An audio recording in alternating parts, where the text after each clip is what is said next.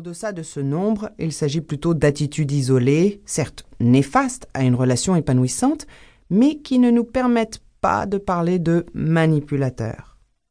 1. Il culpabilise les autres au nom du lien familial, de l'amitié, de l'amour, de la conscience professionnelle, etc. 2. Il fait croire aux autres qu'ils doivent être parfaits, qu'ils ne doivent jamais changer d'avis, qu'ils doivent tout savoir et répondre immédiatement aux demandes et aux questions. 3. Il utilise les principes moraux des autres pour assouvir ses besoins. Courtoisie, humanisme, solidarité, antiracisme, gentillesse, générosité, bonne ou mauvaise mère, etc. Le manipulateur relationnel réussit à vous rendre coupable de fautes imaginaires. Il use de raisonnements pseudologiques et de règles morales qu'il manie selon le but recherché. Il est particulièrement doué pour inverser les situations et réussit à installer la confusion chez son interlocuteur. Le manipulateur est le roi de la double contrainte. La double contrainte est une communication paradoxale où deux messages opposés sont émis de telle manière que si vous obéissez à l'un, vous dérogez à l'autre. Par exemple, si quelqu'un vous reproche votre manque de culture mais répond en même temps à l'une de vos questions, parce que vous voulez en apprendre plus sur le sujet, par un Réfléchis ou encore Ça sert à rien que je t'explique, tu n'y connais rien. Vous vous trouvez face à une double contrainte. Quoi que vous fassiez, vous vous sentez médiocre. 4. Il met en doute les qualités, la compétence, la personnalité des autres. Il critique, dévalorise et juge. 5. Il peut être jaloux. 6. Il utilise des flatteries pour nous plaire, fait des cadeaux ou se met soudain aux petits soins pour nous. Tous les jours, le manipulateur critique, indirectement ou très clairement. Toutes les occasions sont valables, comme par exemple la qualité des tomates que vous venez d'acheter. Sa survie psychique semble être étroitement liée à l'exercice de dépréciation des autres. Pour parvenir à ses fins, il n'hésitera pas à utiliser la flatterie et les éloges. Il est patient, le moyen et le long terme ne l'effraient pas.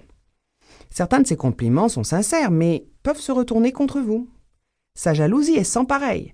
Il cherche à s'approprier ce qu'il ne peut avoir, vos qualités, vos talents, vos réussites, vos biens matériels. 7. Il joue le rôle de victime pour qu'on le plaigne. Maladie exagérée, son entourage est très difficile, il est surchargé de travail, etc. 8. Le manipulateur se démet de ses responsabilités en se reportant sur les autres. 9.